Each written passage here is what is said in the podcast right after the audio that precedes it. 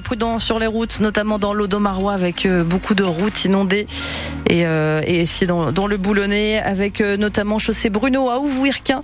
Des ralentissements dus aux inondations en ce moment. Comptez un temps de parcours allongé de 7 minutes et puis quelques bouchons dans la métropole lilloise sur la 22 dans le sens Belgique-France à hauteur de Bondu. Odile Sonnella encore donc une journée pluvieuse. Oui, que ces pluies continuent attendues dans les prochaines heures. Le Pas-de-Calais et le Nord désormais qui sont en vigilance orange au cru avec également de très fortes rafales de vent jusqu'à 100 km heure et des températures au-dessus des normales comprises aujourd'hui entre 11 et 13 degrés.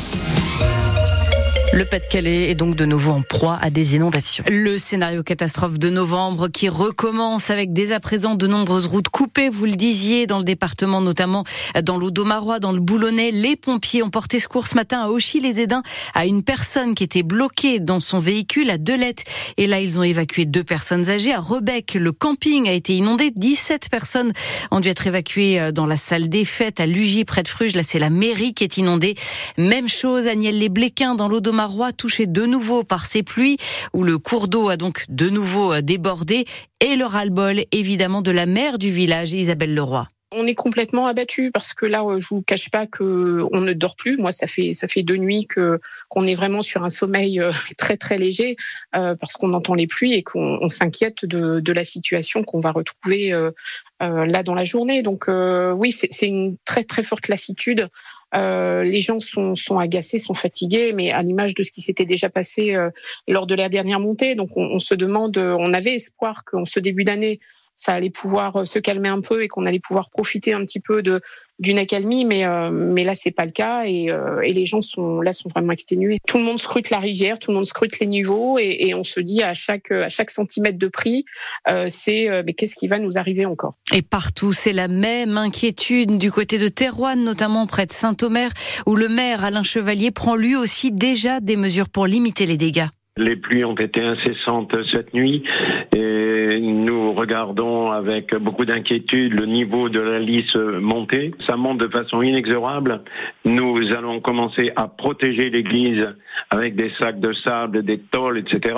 Et nous allons aussi protéger notre salle des fêtes qui a été fortement impactée lors euh, des grosses pluies de, de novembre.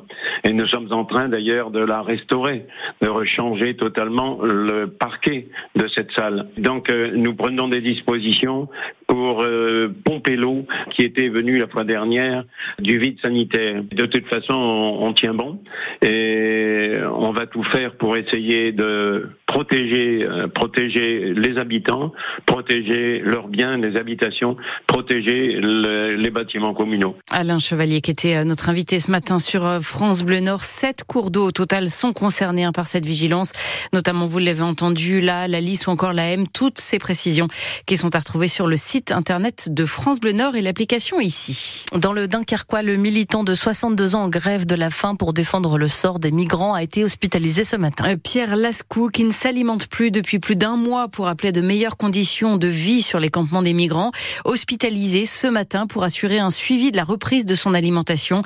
Elle a été décidée en raison de la détérioration de son état de santé. Il avait entamé cette grève de la faim lorsque les autorités ont fermé fin octobre la dernière borne incendie, un des rares points d'eau potable du littoral dunkerquois. Depuis la communauté urbaine de Dunkerque a rouvert un point d'eau. Au Japon, cinq personnes sont actuellement portées disparues après vraisemblablement une collision entre deux avions survenus au sol à l'aéroport de Tokyo. L'un des appareils a pris feu avec 367 passagers à son bord. Ils ont été évacués selon des médias sur place. Le Japon, où une course contre la montre est également engagée pour retrouver des survivants après la série de violents séismes qui a touché le pays hier, faisant 48 morts selon le dernier bilan. L'armée russe a mené ce matin de nouvelles frappes massives contre l'Ukraine, tuant au moins quatre civils et blessant plus de 90 personnes, principalement à Kiev et Kharkiv. Plus de 250 000 personnes ont été privées d'électricité à Kiev après ces bombardements.